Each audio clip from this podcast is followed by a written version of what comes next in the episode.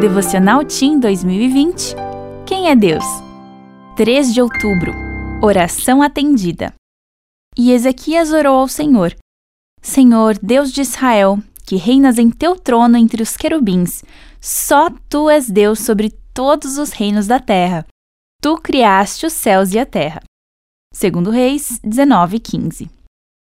Vamos imaginar que um dia você se tornasse governador de uma pequena nação. E imaginemos que uma superpotência declarasse guerra contra seu povo. Qual seria a primeira providência que você tomaria antes de colocar seus exércitos no campo de batalha? Ezequias estava com um problema desses na mão. Ele era rei de Judá, uma nação com apenas duas das doze tribos de Israel.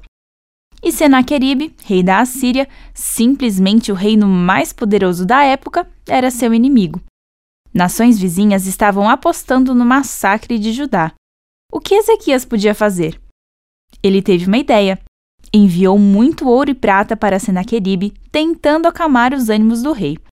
Uma parte dessa riqueza foi tirada do templo. Afinal, era isso que o rei da Síria queria desde o início. Mesmo assim, Senaqueribe enviou uma carta a Ezequias fazendo ameaças. Ezequias ficou muito preocupado. Finalmente, decidiu parar de agir por conta própria, apresentou a carta a Deus e pediu ajuda. Deus ouve a oração de seus filhos e atende conforme os planos dele. Ele mandou o profeta Isaías avisar Ezequias que ele poderia ficar sossegado, pois Deus lhe daria vitória sobre o exército assírio. Foi assim que, em uma só noite, o exército de Senaqueribe perdeu 185 mil soldados. Quando você enfrentar situações difíceis, não tente resolver as coisas sozinho. Aconselhe-se com seus pais, com um professor de confiança ou com seu pastor.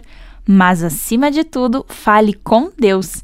Ele quer ouvir você e responder poderosamente às suas orações.